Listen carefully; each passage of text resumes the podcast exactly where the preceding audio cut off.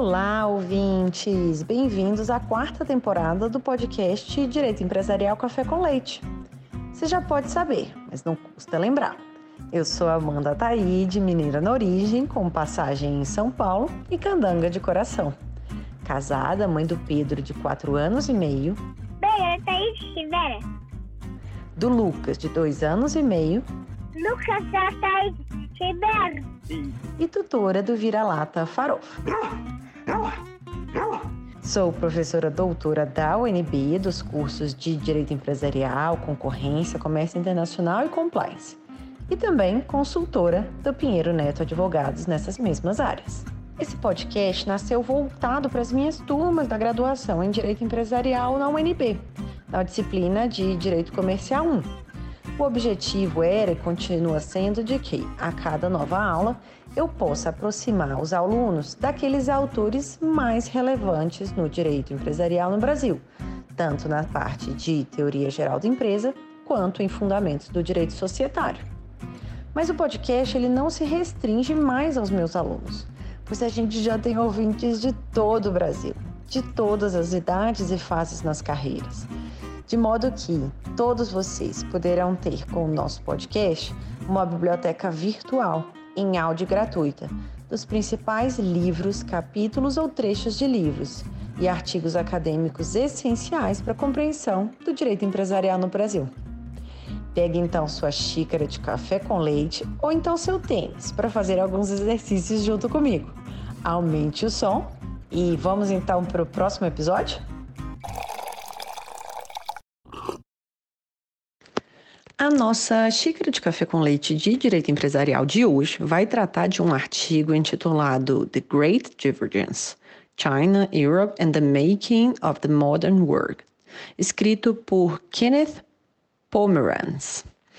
E para isso a gente vai ter a alegria de contar com a participação do professor Marcelo Guedes Nunes para comentar sobre esse artigo que trata sobre a história do direito comercial na perspectiva europeia e chinesa. Marcelo Guedes Nunes é advogado, professor doutor de Direito Comercial da Faculdade de Direito e coordenador do Núcleo de Tecnologia e Jurimetria da PUC São Paulo.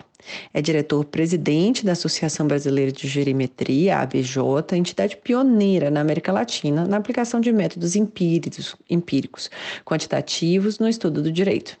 É membro da Society of Empirical Legal Studies e representante da fundação da Global Society of Empirical Legal Studies. Ele é membro e presidente da Comissão Permanente de Jurimetria da OAB São Paulo, além de diretor de pesquisas do Instituto de Advogados de São Paulo, IASP, conselheiro também do Instituto Vitor Nunes Leal. Professor Marcelo, muito obrigada por ter aceitado o convite para participar do nosso podcast, por apresentar de um modo simples, curto e gostoso esse tema tão relevante e numa perspectiva tão diferente nessa, na história do direito comercial. Bom, Amanda, primeiro, muito obrigado pelo, pelo convite, é, muito obrigado pela, pela oportunidade de conversar com você sobre é, direito comercial, sobre a história do direito comercial, né, e, sobre, e sobre esse livro do, do professor Kenneth Pomeranz, A Grande Divergência, um livro que eu gosto muito, e aqui é, um, é um, sem dúvida nenhuma, um local muito, muito privilegiado, muito apropriado para a gente falar um pouco, discutir um pouco as ideias que são colocadas nesse, nesse livro. Né? É, eu começo com uma platitude, que é a, a, noção de que é importante nós conhecermos história, né? ou seja, é muito é fundamental a gente conhecer o nosso passado, né? para que a gente possa entender todo o percurso e a caminhada que nós fizemos até esse momento, até o presente, entender onde nós estamos no presente e é, vamos dizer assim, nos colocar numa posição uh, melhor né, para poder especular ou entender o que provavelmente deve acontecer no futuro e o que, que nós devemos fazer para melhorar né, o, nosso, o nosso futuro. É, isso, esse, esse conhecimento histórico, ele vale também é, para a história das economias dos países que, vamos dizer assim, anda é, para e passo com a história do direito comercial, com as instituições do comércio. Né? é, muitas das questões que nós enfrentamos hoje em dia, né, com a revolução tecnológica, né, com todas essas disrupções paradigmáticas que estão acontecendo, né, elas, é, sem dúvida nenhuma, exigem a nossa criatividade, a nossa inventividade para construir soluções para esse tipo de, de problema. É, no entanto, é, essa não é, é, a primeira vez que é, mercados sofrem disrupções e que as economias é, são impactadas por é, grandes descontinuidades, né, movimentos não lineares. Né? Isso já aconteceu no passado e, e, é interessante a gente observar e tentar entender o que, que aconteceu no passado, como essas disrupções aconteceram, como essas mudanças de percurso, de trajetória ocorreram e como as pessoas reagiram né, a elas, o que, que, o que, que as causou e como é que é, e quais foram as consequências que essas mudanças de percurso uh, criaram. Né? É, ler, livro de, ler livros de história, na, na verdade, são né, um acesso a um custo barato, né, uma heurística para a gente aprender com uh, as experiências e os erros dos nossos antepassados. Né? A gente entende os erros, percebe as decisões, vê por que elas foram tomadas e, e sem correr nos custos que esses erros geram, que muitas vezes são significativos. Né? E a mesma coisa acontece com a história do direito comercial. Né? A história do direito do comércio, ela é, ela se confunde com a história do próprio comércio e dos mercados, né? E os mercados, eles são o locus, o local de geração de riqueza da, da civilização e onde são produzidos, vamos dizer assim, os fundamentos, as fundações da própria construção é, da civilização. Então é, é, é, é, muito importante a gente entender né, essas, é, essas evoluções para uh, poder compreender, acho que talvez o que seja a grande pergunta, que é é, o que, que nos torna mais ricos, mais prósperos, mais justos, mais civilizados. Acho que essa é a questão que está por trás aí de todo o interesse nessa, nessa temática. Né? É, é evidente né, que, que também, eu acho que uma outra coisa interessante que está acontecendo hoje em dia é que a digitalização das informações e dos dados, mesmo do passado, eles estão promovendo uma grande revisão histórica. Né? É, muitas histórias que nós aprendemos de um determinado jeito na escola, na faculdade, elas estão sendo recontadas porque é, é, a, o acesso a novos dados, elas, eles muitas vezes contradizem uma visão que nós tínhamos do passado, né? É, a revolução, né, a expressão de uma revolução, elas, elas normalmente estão associadas a evoluções abruptas que modificam o curso do futuro, né? É, no entanto, o que a gente está vendo hoje também são é, revoluções no passado, né? ou seja, mudanças abruptas na nossa maneira não só de, uh, de encarar o futuro, mas também de perceber de enxergar a nossa própria história. A gente tem hoje muito mais informação é, a respeito é, de, de, dados granulares né, a respeito de como a gente vivia, de como, de, de como as sociedades foram estruturadas no passado, né? É, e, e, a gente percebe que muitos dos relatos formativos que, que, que nós tínhamos eram, na verdade, incompletos, quando não é, incorretos. Né? E para falar até de um, de um, outro trabalho, mas que tem a ver com a história brasileira, quer dizer, eu acho que o livro do Jorge Caldeira, também não sei se você já teve a oportunidade de ver, que chama História do Brasil com Empreendedores, né? ele, ele teve um impacto muito grande na historiografia do comércio no Brasil. Né?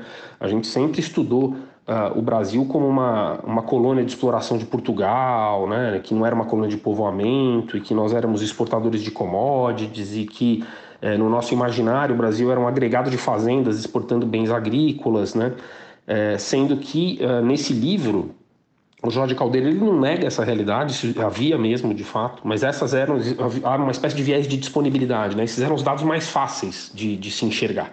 Né? Mas ele teve acesso a um conjunto de novos dados recolhidos que mostram que havia uma economia interna no Brasil, na, na, na colônia brasileira, muito maior do que a gente imaginava, que já lá para o século XVIII, né, essa economia interna é, já era maior que a economia de Portugal. Né? A gente tinha um monte já de empresários nos idos de 1700 né, atuando num mercado uh, comercial interno muito pujante. Né? Então, uh, entender esse passado, né, as iniciativas que deram certo e errado, os períodos em que prosperamos e os que a gente estagnou, né, é muito importante para planejar o que a gente vai fazer agora. Né? Então, assim, como, como podemos nos desenvolver? Né? É, como a gente vai encontrar a prosperidade e a justiça, né? E, e, a pergunta que também é sempre, como a gente faz boas leis? Como a gente constrói instituições de direito, em especial do direito comercial, que nos ajudem a, a, a caminhar nesse sentido? Professor Marcelo, então conta pra gente, como que você encontrou esse artigo e por que, que ele te fisgou?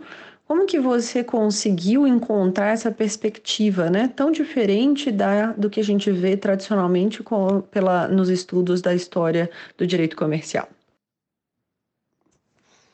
Então, Amanda, por que, que esse livro me, me fisgou, né? É, acho que uh, uma pergunta que, que, que subjaz a todas as discussões que nós temos na academia e no governo é, é a seguinte: né? será que o direito é capaz de induzir crescimento? Quando a gente propõe uma reforma legislativa, uma nova lei, a gente espera, como consequência disso, que haja crescimento econômico?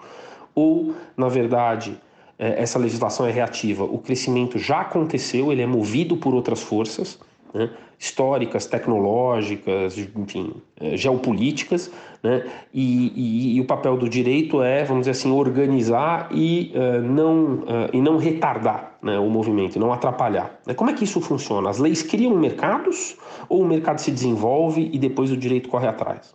Né?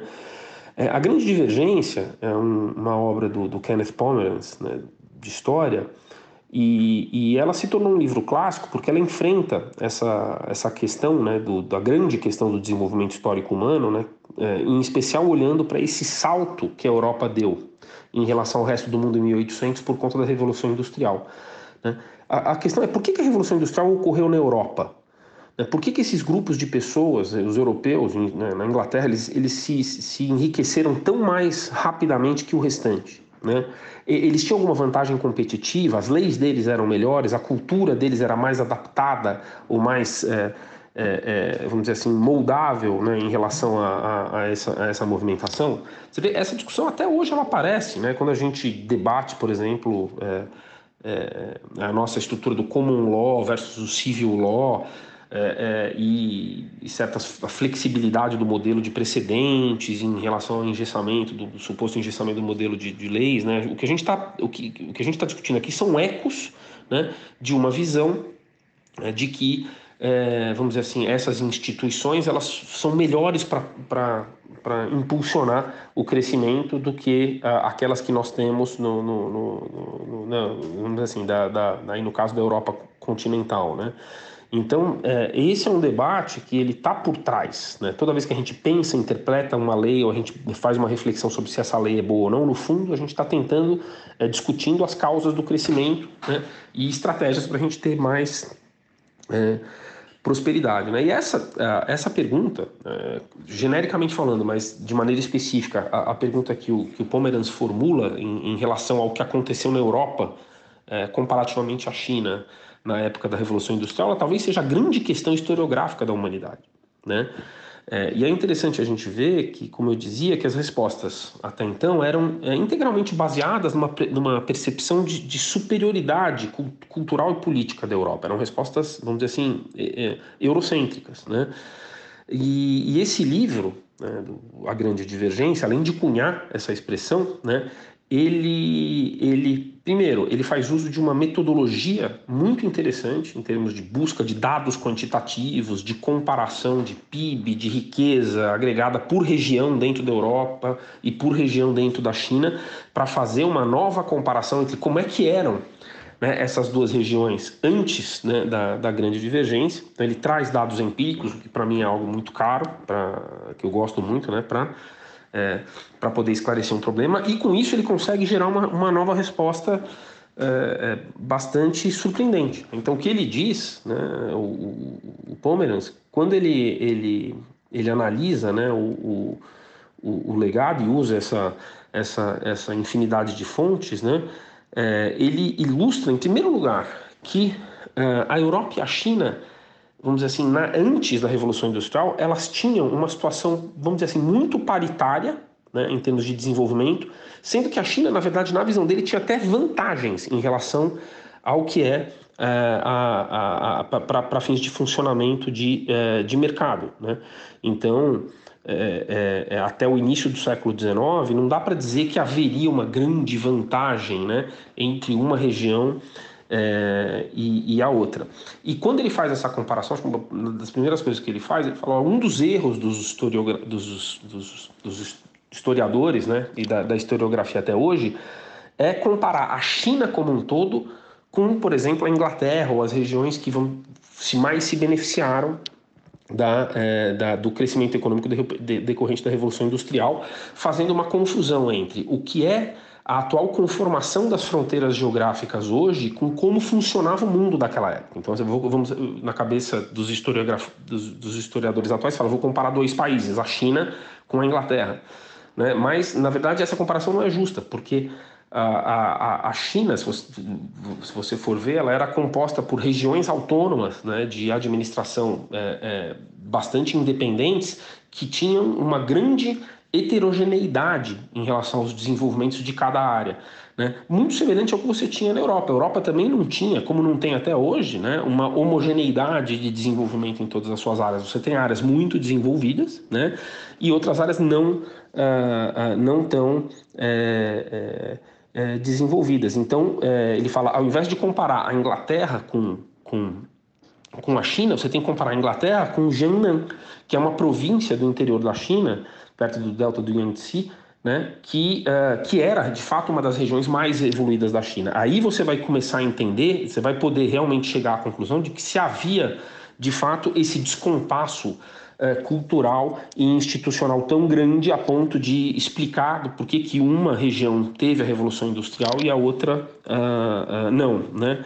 E, e aí ele inicia uma crítica muito dura a essa noção de que é, a grande divergência né, era ou seria inevitável, mostrando como a Ásia naquela época era tão rica e poderosa quanto a Europa, né, exceto em algumas dimensões críticas. Né, e, e ali ele, ele, ele de fato cria esse termo, a, a grande divergência pela, pela primeira, primeira vez. Né? Então, é, ele, ele insiste muito nesse ponto. Ele fala: ó, não adianta você comparar a China com a Inglaterra ou com a Itália. Né, tomando essa, essa geografia atual como base. Você tem que comparar a Europa toda com a China toda, né, ou a Inglaterra com Yangtze, né, que é a região do Delta ali, que era muito avançada. Né? E, uh, e, ele, e aí ele, ele discorre né, que, é, é, tomando como base características dessa região do Delta, de, do, do Yangtze, né, que ela já era, naquela época, muito mais avançada que a Europa em várias frentes. Né? Então ele fala que é, é, a Ásia tinha economias menos regulamentadas do que a Europa, com base em dados. Tá? É, terras e propriedades mudavam de mão com mais constância, a migra a, que havia os fluxos migratórios intracontinentais eram muito mais comuns. Né? É, e que, como resultado, a, aquelas regiões elas desenvolveram formas muito eficientes de alocação de recursos. Né? É, já a Europa, por outro lado, ela, ela não era tão eficiente nessas, nessas é, é, é, é, nessas alocações de mercado e era até um pouco mais regulada. Ele cita as corporações de ofício, né, como travas, por exemplo, de liberdade de exercício de profissão, etc.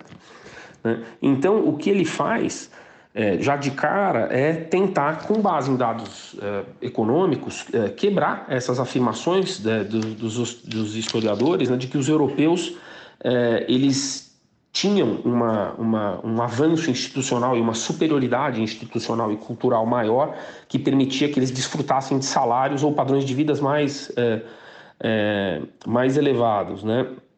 É, e aí é interessante também porque é, é, ele fala né, é, que, por exemplo, na história, os magnatas europeus são frequentemente apontados nessa época como as pessoas mais ricas do mundo durante, né, durante a, ascensão, a ascensão da indústria. Né? Então, que haveria um capital acumulado relacionado a essa, esse maior desenvolvimento de mercado que teria alavancado a, a Revolução Industrial. Mas aí ele vem e mostra que diz que quando você é, faz uma comparação é, com, uh, com paridade cambial mais honesta, é, os magnatas chineses eram muito mais ricos que os, que os mais ricos da Europa. Né? Então, um exemplo é, recorrente é a história do Nathan Rothschild, né? que é, é tido assim, folcloricamente como o mais rico do, do mundo no, nos idos de 1800, mas ele mostra, né? tem eh, indicações de que aquele cantonês chamado Bingjian, é, Wu Bingjian, né, que ele tinha uma fortuna que era 10 vezes maior que a do Nathan Rothschild e que ele tinha investimentos no mundo inteiro, né, inclusive com a família Forbes em Boston. Né? É, mas aí ele volta e fala: bom, então, é, é, se, é, é, se havia toda essa riqueza, né, se o avanço institucional é, do Yangtze ou da parte rica da China não, não foi criado por essa. Né, não, encontra aí essa, esse diferencial, né?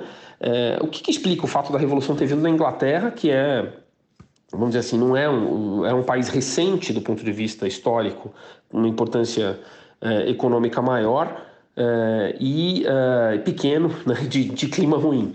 Né? E ele, e ele e aí o, o Kenneth Pomeranz ele, ele parte para uma explicação que ele fala, olha, na verdade, tanto a China como a Europa na época elas já tinham queimado todas as suas florestas e eles, elas tinham, eles tinham gerado uma espécie de armadilha ambiental. E aí esse é um outro ponto muito importante sobre uso sustentável de recursos, né, que a gente discute como se fosse um problema muito recente, mas na verdade, é, segundo esse livro, ele já apareceu na virada da Revolução Industrial, né, dizendo, olha, tinha acabado o estoque de madeira da Europa e da China, né, e é, a gente, a humanidade tinha se colocado num beco sem saída em termos de uso de recursos, né, e de, de, enfim, de, de excedentes para você poder gerar né, é, um, um, crescimento sustentável. Né, e que é, foi em parte isso, né, a solução que foi encontrada na Europa, que é, em parte decorre de sorte, que viabilizou Uh, uh, uh, essa, esse salto né, da grande divergência entre, entre o crescimento europeu e uh, e o crescimento e o crescimento asiático. E aí o que ele fala, enfim, é que diante dessa crise, né, é uma crise de, de ambiental e econômica em 1800, né, é, a sorte da Europa ter sobrevivido é basicamente porque é, a Inglaterra e ali a Europa ela tinha um estoque de combustível fóssil, né? É, então, enquanto as reservas de carvão da China, elas, na visão do, do elas elas eram menores proporcionalmente e elas estão situadas no norte, longe né, do cantão, dos locais onde, onde você tinha manufatura mais pesada. Na Inglaterra, não. As reservas eram muito abundantes e muito próximas dos centros urbanos. Né?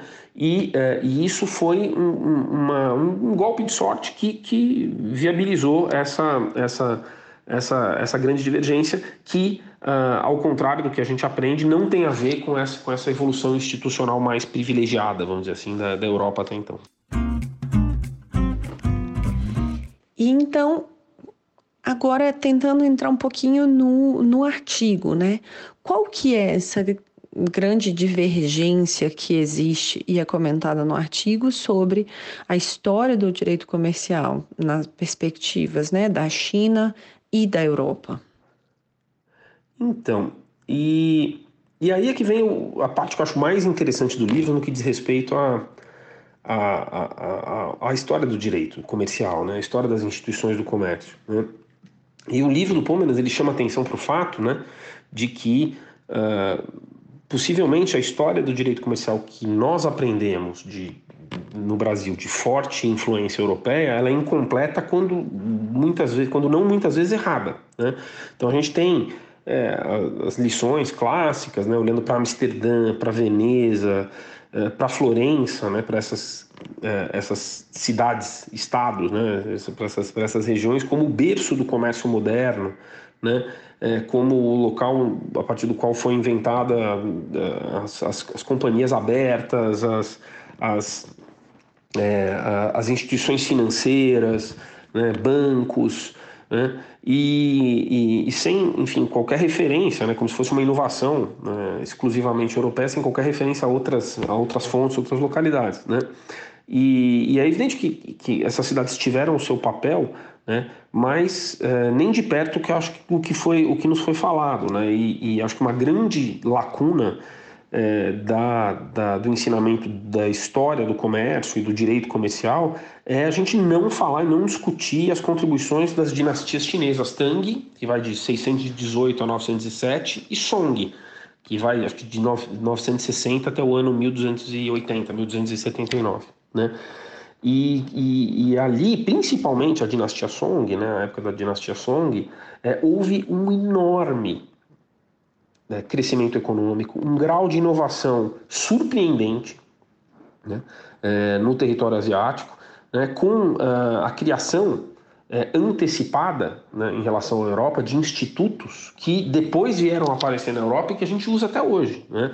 Então, é, os relatos de que, por exemplo, nas, nas na, na, na dinastia Song havia um relato de, de companhias de capital coletivo, as Hopen, né? É, letras de câmbio, por exemplo, chamado de Feitian, né? que já existiam em formas proto-organizativas e depois que foram ao longo do tempo evoluindo, evoluindo desde o século VII é, e 8 é, é, na dinastia Tang. Né? É, na era Song, e, e, isso já é um pouco mais conhecido, né, já, já, se fala um pouco mais, foram os chineses que criaram papel moeda, criaram um sistema tributário unificado, é, eles criaram organizações que permitiam uma, uma, uma, circulação de mercadorias através de uma rede de estradas e canais é, de larguíssima cobertura. Né?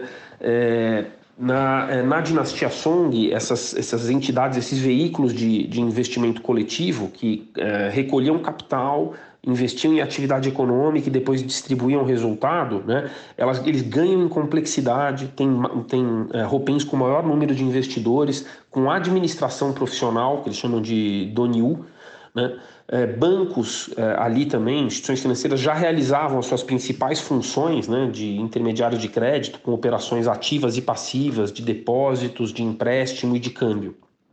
Né? E, e, isso tudo a gente está falando em, em, em, operações que, com no mínimo 100 anos de antecedência em relação ao que a gente vê na, na, viu na Europa depois. Né? É, e aí não à toa, quer dizer, você, você vê também, foi no, nesse, nesse período da dinastia Song que é, que os chineses, né, e, não, e não Gutenberg, inventaram a prensa, é, eles inventaram a pólvora, é, eles já faziam uso de carvão industrial, né, apesar de, é, é, de não na escala necessária para promover uma revolução, mas eles já tinham tido acesso e já entendiam que você poderia é, liberar energia, talvez de maneira mais eficiente do que com a queima de madeira. Né?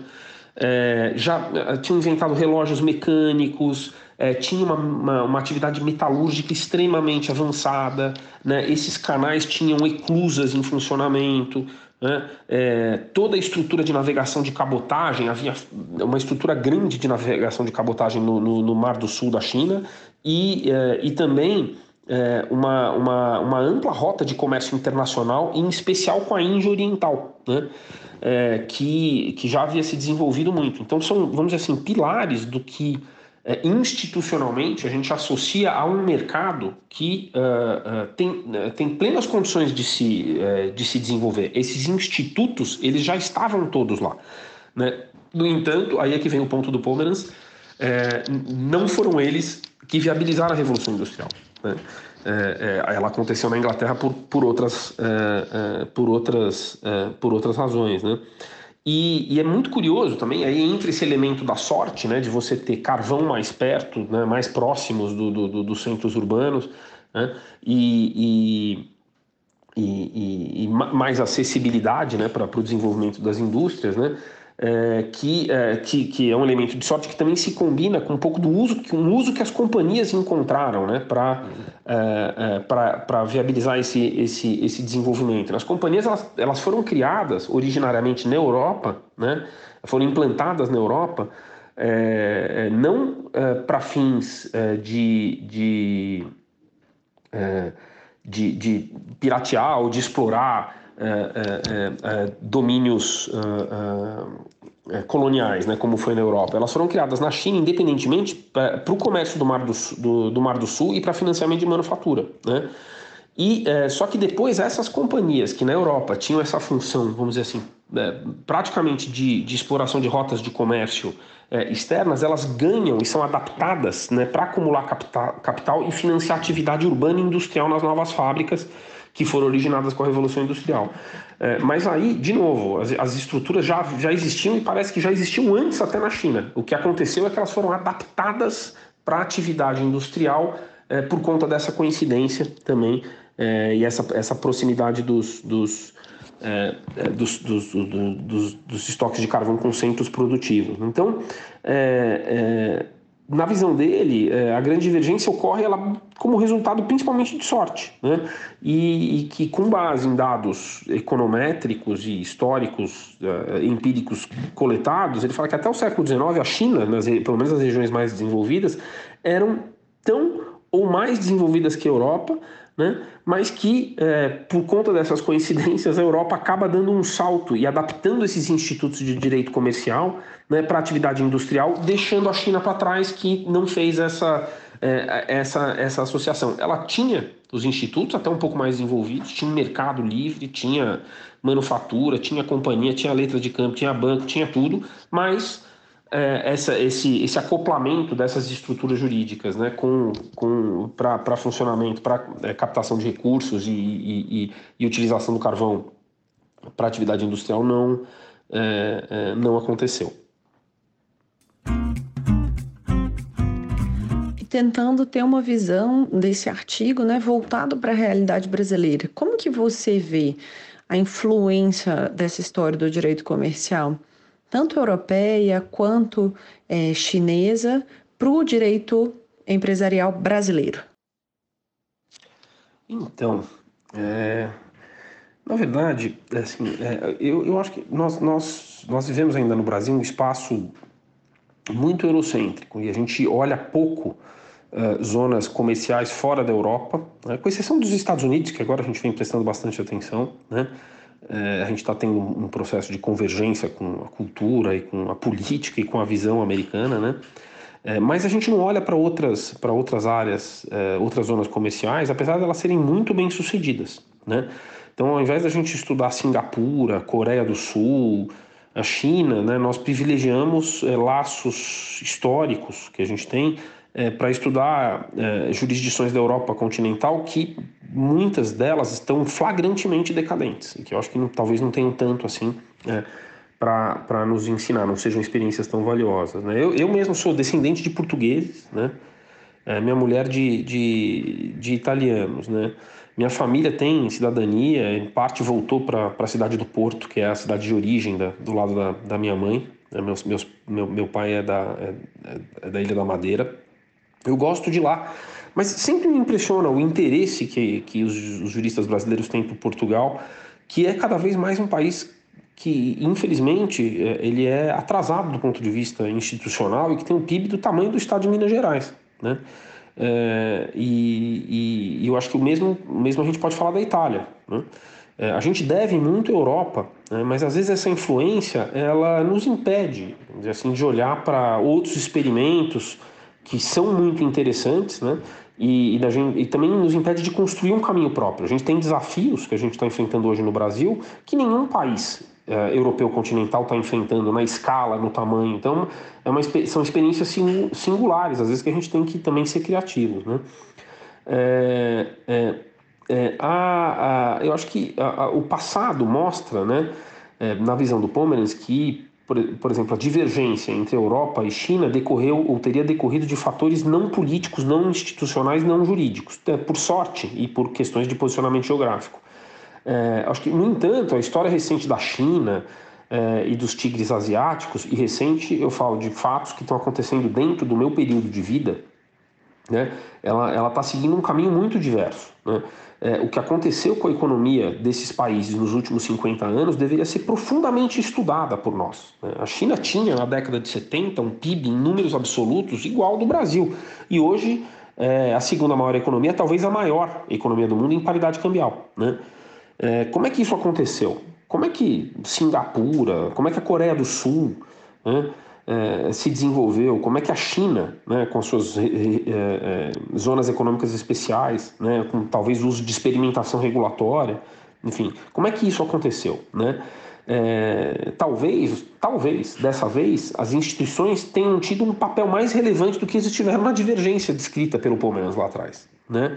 Talvez tenha havido de fato uma série de decisões acertadas de governo né? ou das comunidades jurídicas né? É, que é, é, envolvem, por exemplo, é claro, o retorno da China para o mercado capitalista, no momento em que é, a globalização ia escalar para um novo nível de, de né, é, de, de, de, abrangência, né, no momento em que os custos transacionais de transporte e comunicação caíram muito, né, é, talvez as estratégias de investimento em infraestrutura voltada para essas atividades, é, como eu acabei de falar, talvez a questão das zonas econômicas especiais, eu sou muito interessado em experimentação regulatória e a gente vê que uh, os países que, que fazem uso estratégico de, de de experimentação regulatória, eles crescem mais rápido, então talvez a gente tenha aí um, um, caminho, né? ou seja, você, você não tem que escolher um lado certo do ponto de vista ideológico, você tem que ter uma estratégia de rápida adaptabilidade. Quem se adapta mais rápido é, é, é prevalece.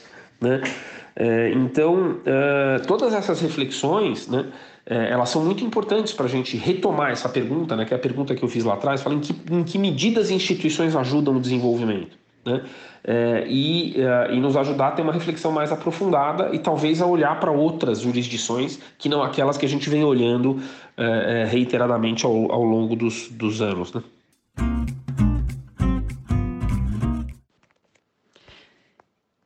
Agora fazendo uma errata, né? Eu falei que era um artigo, mas é pela, pelo hábito, é um livro, né? Que a gente está conversando, esse The Great Divergence, China, Europe and the Making of Modern World.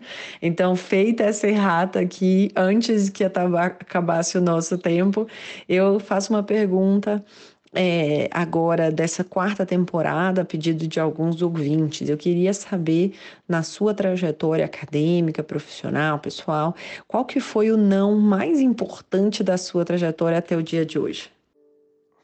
É, é essa questão do não é muito interessante, né? Porque o sim é tão mais fácil, né? De, de ser dito, né? É, ainda mais quando você não vai sofrer as consequências né, diretas da, da sua concordância, então você concordar com a decisão que um amigo seu está tomando, para não criticar, né? É, a crítica, o não, é, é muito mais é, é, muito mais difícil de ser dito, mas ele, ele é muito mais aproveitável, né, por, por quem recebe, né? E eu já recebi tantos nãos na vida que é, é difícil dizer, né? É, um, um não que, que, que eu posso dizer que me, que me marcou veio do, do Fábio Lio Coelho na, na pós-graduação, né? E um dia eu estava conversando com ele, eu tinha uma ideia meio esdrúxula de tese de doutorado que eu queria escrever. E após uma aula, ele, ele me chamou de lado num café e disse: Ó, não, abandone isso aí e de tudo que você falou, escreve sobre estatística aplicada ao direito. Eu acho que é, esse é o, é o seu caminho. E, e, foi um sábio conselho, foi um não é, muito importante que, que mudou o rumo da minha, minha vida acadêmica para melhor. E, e, e, parte da nossa estratégia de vida é você saber valorizar o não e você criar ambientes é, no trabalho, na sala de aula, em que as pessoas sejam incentivadas a dizer não. É, e quando eu digo não, é, não é um não peremptório, um não burro, um não não justificado, mas elas sejam incentivadas a discordar. A discordância tem um valor muito grande, né? É, eu já concordo comigo mesmo, eu não preciso ninguém vir para concordar, né? não precisa ter um viés de confirmação em cima do que, do que eu já sei, que eu, que eu acho que está certo. Né? O mais caro, no sentido o mais importante né, da gente receber, é uma crítica que te faça mudar de, de, de, de pensamento. Né? Então, é, é, muito disso tem a ver até com, com, a própria ideia de pesquisa empírica, onde a gente busca o, o não empírico, que é o resultado contra-intuitivo, é quando os fatos mostram que você está errado. Né? Então, no fundo, todo o processo de aprendizado é uma busca pelo não, na minha visão.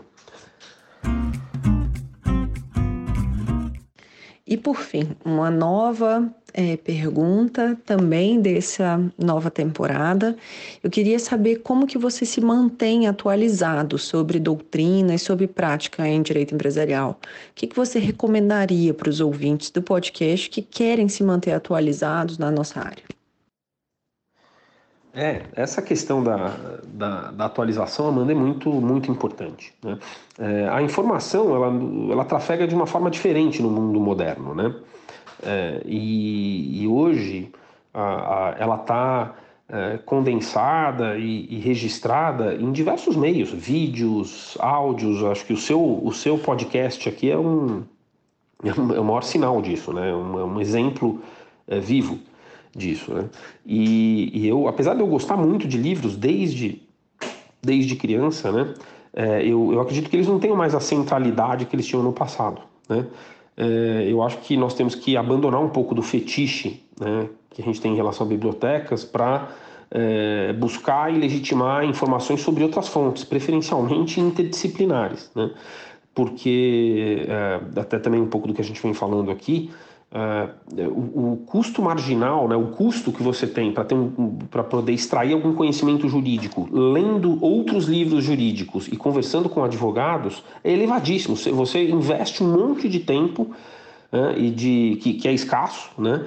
É, e de esforço, que é escasso, e de paciência, que é praticamente inexistente, né, para poder ter um ganho marginal mínimo. Né? Sendo que quando você trafega por outras áreas, pela história, pela economia, pela estatística, você, é, o seu ganho, a sua curva de aprendizado é muito mais acentuada. Né? Então, é, se, eu, se eu pudesse resumir um pouco da minha estratégia, que é primeiro, Uh, podcasts, blogs, cursos online, são formas muito mais dinâmicas e diretas, né? além de gratuitas, muitas vezes, de você acessar a informação. Né? Usa o tempo livre que você tem para isso. Escuta podcast quando você está correndo na esteira ou fazendo uma refeição sozinha. Né?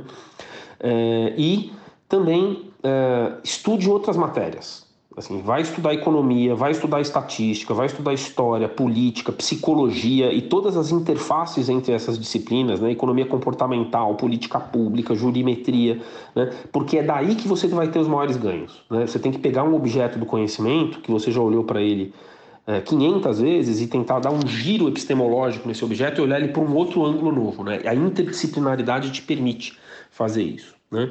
É, e o direito, para terminar, que ele existe na sociedade para a sociedade. E é impossível você entender o direito sem relacionar ele com outras dimensões, dimensões é, da vida das pessoas.